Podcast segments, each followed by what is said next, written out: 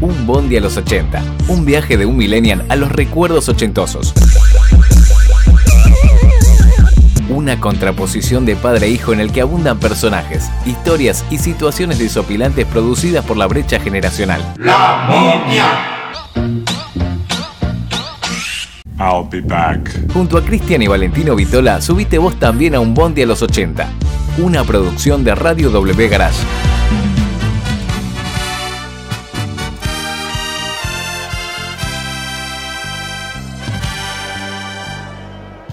En primer lugar, me, gustaría eh, saber qué sentís en esta fecha tan especial que, se viene. Calculo que también te sentís orgullosa de, todo lo que hizo tu padre. Sí, te digo la verdad, eh, cada día que pasa valoro mucho más la obra, ¿no? Porque eh, vos te das cuenta a medida que vas creciendo que la lo que él hizo no, no fue una pavada, porque es algo que marcó a muchísimas generaciones, no solamente de argentinos, sino también en distintos países, en Centroamérica, viste, muchos países en Centroamérica, en Paraguay, en Uruguay, y, y la verdad que, que es genial, y que sea siempre recordado con tanto, tanto amor, es como que te hincha el pecho de orgullo. ¿Vos, vos tenés recuerdos de los comienzos de, de Titanes? ¿Eras chiquita cuando, cuando había empezado todo esto? Yo, no, yo, yo nací en pleno segundo éxito. Titanes en la Ring es como que, eh, si bien se continuaba vigente, siempre eh, había momentos como que habían picos más grandes de, eh, de, de- de- de- popularidad, ¿viste? Y después se mantenía estable y después volvía a estallar.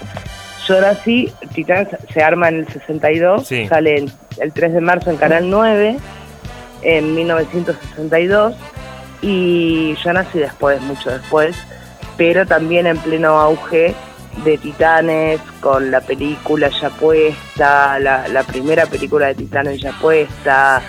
eh, este, yo nací durante la década del 70, entonces nací, eh, digamos, en el segundo éxito eh, grande. ¿Y cómo? Entonces- Sí, perdón. Sí, no, no, no, y, y bueno, eh, ya- yo na- cuando ya nací ya eran re famosos todos. ¿Y, y cómo vivías vos eh, esa época de vos siendo chiquita, viendo cómo tu papá era amado por casi un país entero y bueno, y por, por toda Latinoamérica? ¿Cómo vivías vos siendo tan chiquita? ¿Caías de lo que pasaba? No, no caes para nada. A mí me costó, pero una parva de años de- a- después de que falleció papá de entenderlo.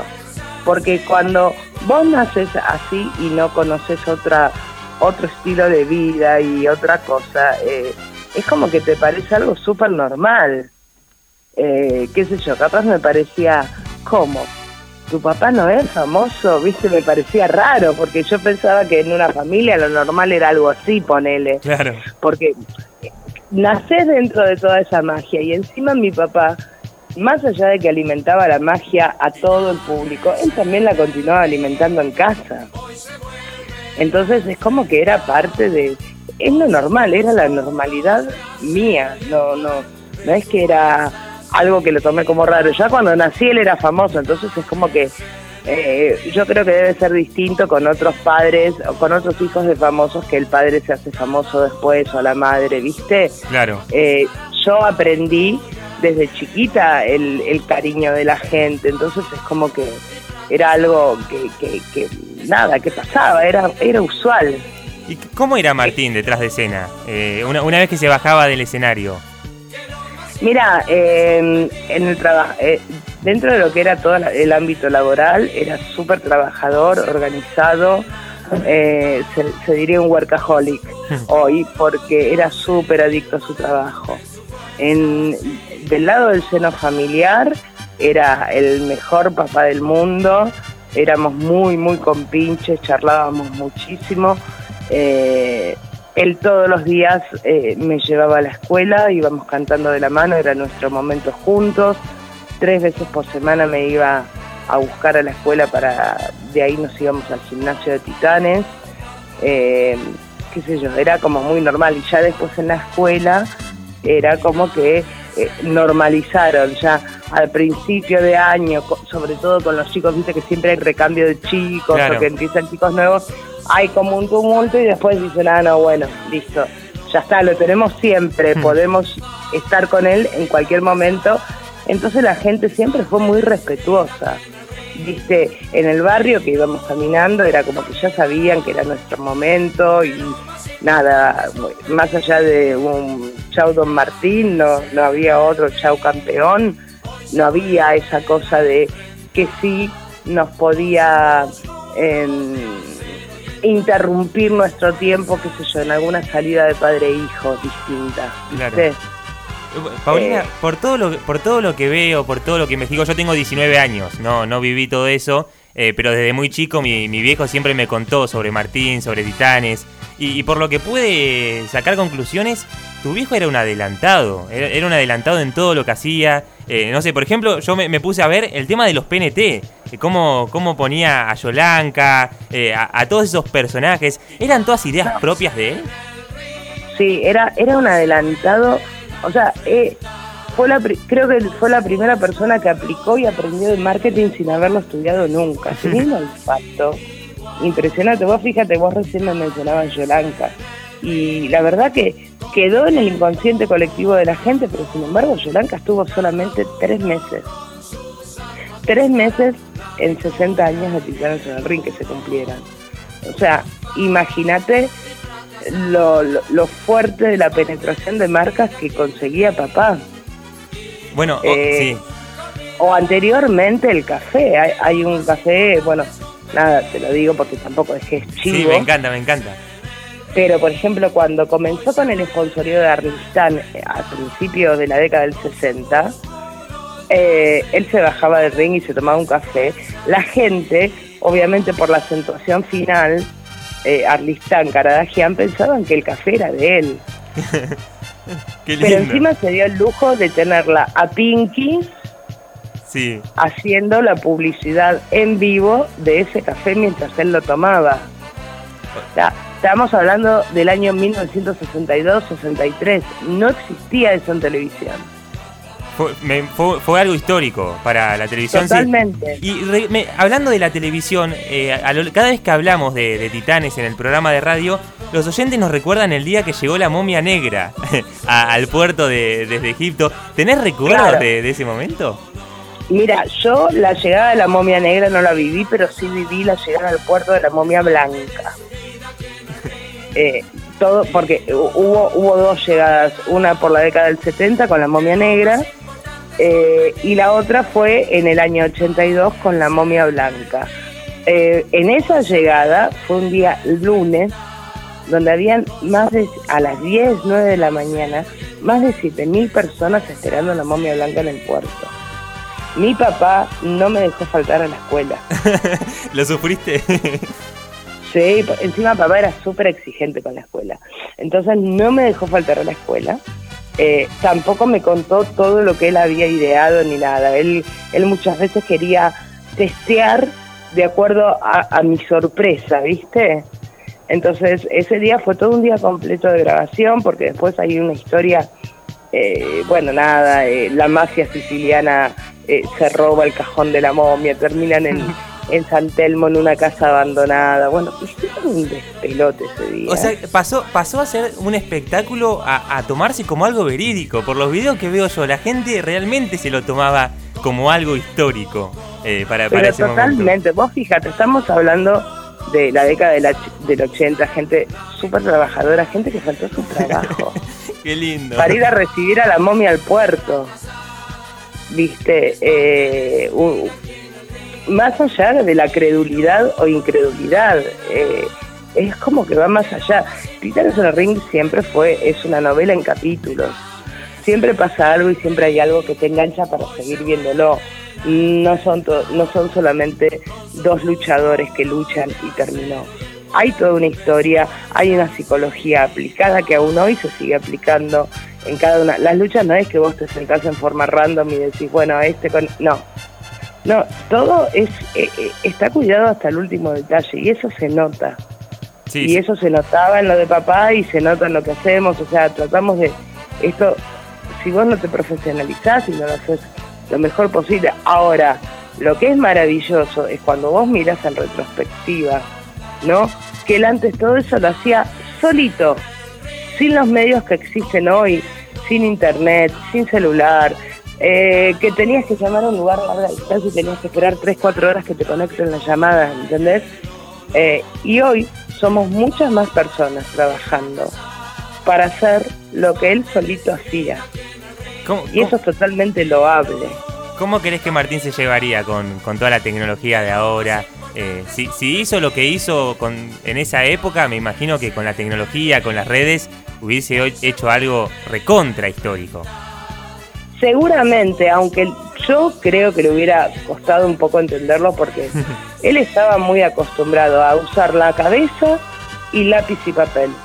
¿Viste? Entonces, no sé qué tan, tan bien se hubiera llevado con la tecnología. Sí sé que obviamente lo hubiera capitalizado de alguna forma. Capaz no instruyéndose él, pero sí teniendo muy buen equipo, ¿no? Atrás.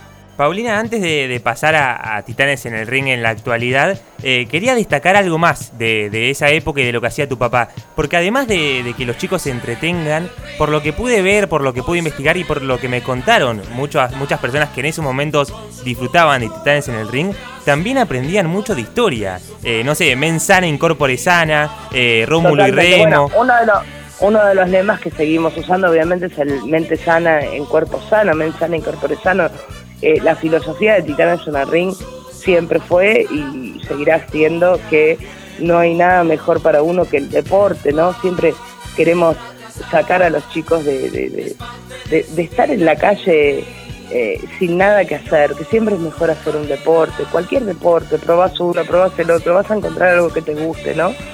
Y en cuanto al tema de personajes históricos, sí, él tenía épocas en donde le daba mucha bolilla a los personajes históricos porque se enamoraba, porque descubría cosas y él quería compartir esos conocimientos. Él siempre decía, en el Ring es un espectáculo deportivo que lleva cultura. Ay, sí, don Martín, ¿cómo va a llevar cultura? Le decían, hmm. sí. Porque sale el campeador y usted no sabe quién es el campeador y se dirige al mataburros, que era como él le decía al diccionario, y, se, y automáticamente usted aprende y le puede enseñar a su hijo quién era el campeador. Qué lindo. O sea que había una búsqueda interna también de, Martín, de, llegar con el no mensaje. solamente eso, él, él, no solamente quería compartir conocimiento, sino que eh, por momentos era como que se enamoraba de ciertos personajes, ya sean de historia o de literatura, entonces era su afán por querer compartir cultura, em, o, mismo, eh, y era súper respetuoso de lo que decían los libros. Qué bueno, qué El libro lo describía de una forma, él buscaba una persona que entre dentro de ese physique du rol. O sea que llevaba toda la búsqueda eh, él solo, se, puso a la espalda Titanes en el ring para generar eh, lo, que se armó con, con este espectáculo. Totalmente. Paulina. Totalmente. 60 años después, eh, sos vos la que seguís con este legado de, tu papá. ¿Cómo te llevas con, este nuevo formato? ¿Cómo nació la idea de, de poder seguir con el recuerdo de Titanes? Mira, nosotros siempre estuvimos eh, junto, junto a Sergio Beltrone y Billy Jean, un genio Billy, eh, hace muchos años, nos conocemos hace más de 25 años. Eh, en realidad mucho más, te soy honesta. Él me conoce desde bebita, porque fue porque él estuvo en Titanes en el Ring cuando yo era muy chica. pero independientemente de eso, bueno, con el tiempo nos fuimos asociando, donde él imparte toda la, la, parte técnica de, de, lucha a toda, toda esta nueva generación de luchadores. Eh, y donde cada vez que estamos, viste, trabados en algo, nos sentamos y decimos, bueno, ¿qué hubiera hecho papá? ¿Qué hubiera hecho tu viejo? O, por ejemplo, le habla al cuadro y dice, Tincho, le dice, dale, dice, eh, nos guiamos mucho, nos, ponemos mucho en los zapatos, por un lado, de papá, pero sin dejar de lado, claramente, esta nueva generación eh, que no solamente, viste, el paradigma cambió completamente, donde lamentablemente para los nostálgicos hay cosas que no pueden, no pueden, no tienen lugar hoy, salvo en nuestro show del 29, donde van a tener alguna perlita también del pasado, más allá de las cuatro leyendas históricas que siempre nos acompañan en Titanes en el Ring y de las que no podemos dejar de lado, viste, que son el caballero, la momia, la momia negra, Pepino y bueno, y también ahora el hombre de la barra de hielo, ¿no? Independientemente de eso, vamos a tener este, aparte eh, una sorpresa muy, muy grande, sobre todo para la gente que vivió la última época de Papá con Titanes, la década del 80 eh, en donde, bueno, no te puedo decir. No, ah, ah. alguien va a venir a saldar una vieja y antigua rivalidad. Qué lindo. Ahora nos vamos a meter de lleno en el show del 29. Antes quiero ir con, con este formato nuevo que hay, porque eh, no, no, sigue siendo lo mismo, como comentabas vos, con el Titanes de hace 60 años. Eh, hay nuevos personajes y hay mujeres también. Algo que, que se agrega a, a este nuevo formato. ¿Fue idea tuya eso? Eh, fue idea de Billy mía después de conversarlo mucho, pero como, como te dije, viste, eh, a ver, todo está inventado, la rueda está inventada. Las mujeres en Titanes en el Ring ya han tenido lugar en la época de mi papá. Nosotros solamente seguimos su línea, desde una referee mujer que le pusimos el mismo nombre para, para rendir honor. Paula es, la señorita Julia. Julia, Julia, ¿eh? Julia, Julia la señorita Julia, porque hasta tuvo su tema en un disco de Titanes de esa época, que no llegó a debutar porque tuvo una lesión. Hasta anteriormente estaba Gina, em, había, había otra, otra que era hermana de un luchador y que también luchaba. Em, Yo vi mucho sobre la, eh, escuché mucho sobre la viudita también, que era un personaje icónico. Sí, pero la viudita no luchaba. Yo te hablo ya de luchadoras. Bien arriba de un ring, ¿viste? Después, bueno, por diferentes motivos, eh, nada, por justamente por no aceptar en ese momento la sociedad que las mujeres pudieran estar también arriba de un ring, eh, lo tuvo que, sacar. Bueno, a riesgo de que le levantaran el programa. O sea. Ah, o sea, había presiones también eh, externas a Martín. Sí, sí, sí, totalmente. Entonces, ¿qué pasa? En nosotros no hicimos nada más que continuar con su camino. Eh, el tema de que haya mujeres hoy en Titanes en el Ring es un camino que él inició, que nosotros lo continuamos y que nos parece genial porque, a ver, no hay lugar donde no podamos estar nosotras. Bien. Estamos en todos lados y, Titanes en el Ring creen en la igualdad. Eh, partimos de ser nosotros todos iguales. Entonces, eh, eso se traduce también eh, con las luchadoras, con toda la nueva generación de luchadoras, con la diferencia de que ahora hay un poco más que antes. Paulina, estás armando un panorama hermoso para que la gente que, bueno pueda leer y escuchar la nota eh, tengan ganas de ir al show de, del 29. ¿Podés dar un poco de información de, dónde es, por dónde pueden sacar las entradas? Mira, el 29 de mayo ya salieron ayer las entradas, salió un 2 por 1 eh, que termina mañana por la tarde o hasta agotar stock de, una cierta cantidad de entradas que ahora no recuerdo. Ingresando el código La Momia, todo junto en mayúscula, es un 2x1. Entonces las entradas las pueden conseguir a través de titanesonalring.com, cliquean ahí y los lleva directo a la tiquetera em, de Titanes, eh, del show, perdón. Bueno, a partir de ahí... Em, van a poder disfrutar en la sala Siranush, dentro de nuestro querido centro armenio, que es nuestra casa, es donde nosotros también entrenamos. Agradecemos siempre profundamente al señor Barkian, que es el presidente del centro armenio, y a toda la comunidad armenia que nos cobijó bajo su ala. Em, que, bueno, que, tenemos nuestro lugar y la verdad que la sala Siranush es hermosa, vos la conocés, es como nuestra casa. Así que el domingo 29 de mayo, 18 horas, en Armenia 1353, Armenia entre Niceto Vega y Cabrera. Consiguen las entradas eh, las entradas en titanesenelring.com. Eh, estén atentos a nuestras redes sociales que vamos a ir tirando a lo largo de este mes el 2x1. Bien. Nuevamente con distintos códigos, así que no se confíen. El código de la momia es hasta mañana. Bien, bien. La momia en mayúscula. Eh, la verdad que estamos súper felices con la repercusión de la gente. Invitamos a los que quieran recordar, los que quieran conocer o reconocer a estos nuevos titanes. Eh, les prometemos que hay gente a la que no podemos lamentablemente revivir. Nos encantaría clonarlos. Pero les prometo que se van a divertir como cuando eran chicos y que sus hijos, sus sobrinos o quien sea de su familia la van a pasar genial. Nosotros tenemos un montón de, de patoteros, les digo yo, de 6 años, que es la barra brava del Caballero Rojo. Sí, el nene. Sí, lo ¿Vos lo viste? Sí, un genio. Viste, pero hay varios, y es la barra brava del, del- del Caballero Rojo, o sea, así como te lo digo, como también viste la disparidad de público. Claro. Y, ninguno- y, y todos se van felices, contentos, re- viste, gritan. Eh, nada, vengan a pasar un lindo momento, todos necesitamos distendernos, volver a ser chicos. eh, y, y bueno, nuestras redes sociales las tienen en titanesenelring.com, igual te las digo, Sí. arroba Titanes en Instagram, Titanes en el Ring oficial en Facebook. Eh, y si no, me siguen a mí, Pau Caradagian en Twitter también, que les voy tirando. Veo muchos recuerdos. que- sí, cada vez que ponemos algún algún 2 por 1 que yo también lo pongo en mi página, eh, en, mi, en mi cuenta de Twitter, así que están todos más que bienvenidos. Aprovechen el 2 por 1 la van a pasar genial.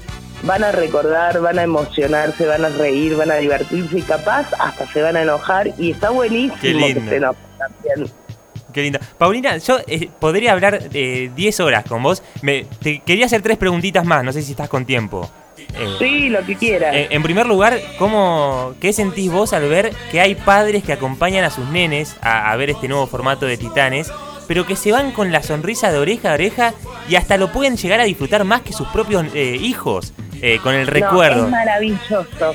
Es maravilloso. Mira, el otro día eh, va a sonar horrible, pero, pero viste, yo soy, yo soy bastante perfil bajo, pero va a sonar horrible lo que te digo. Pero el otro día me sentí mi papá. Eh, yo me acuerdo hace muchos años, eh, en una servilleta en un bar, le habían puesto a mi papá, divertiste a mi abuelo, divertiste a mi papá, y, ahora me divertiste, y, y después me divertiste a mí. Gracias, Martín. Qué lindo, qué Y yo emocionante. me quedé con eso y me acuerdo de eso mucho porque se habló mucho de eso en casa, ¿viste?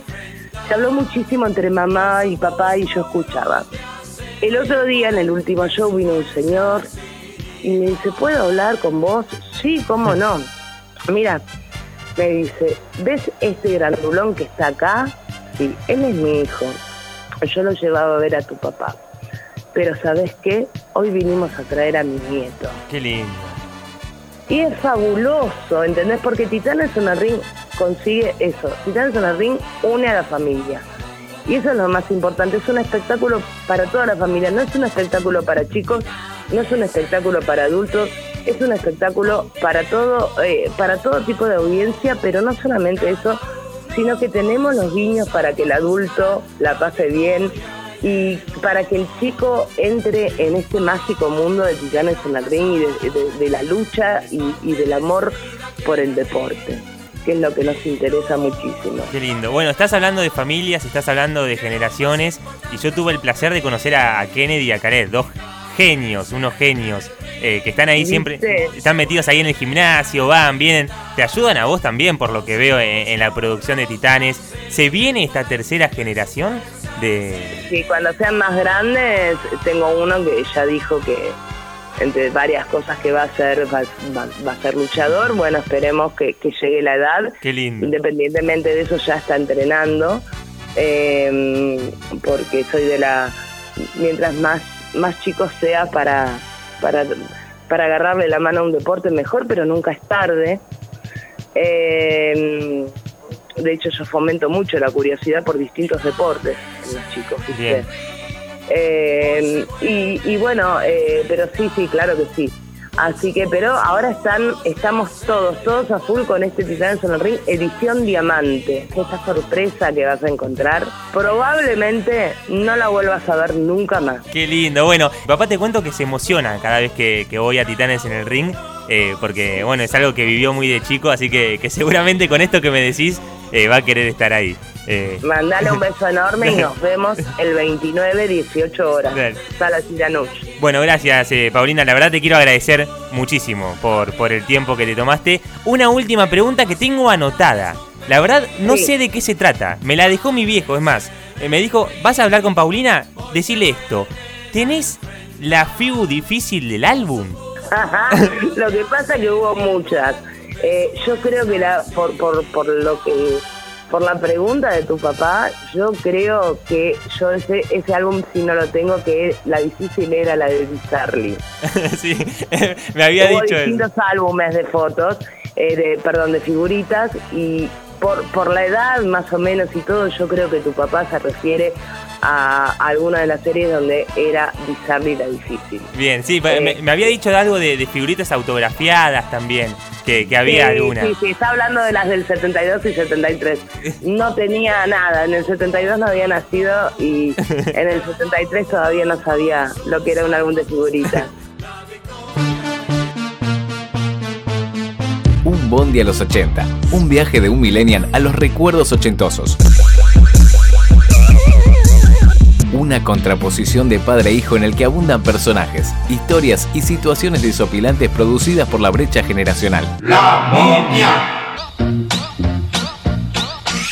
I'll be back. Junto a Cristian y Valentino Vitola, subiste vos también a un Bondi a los 80, una producción de Radio W Garage.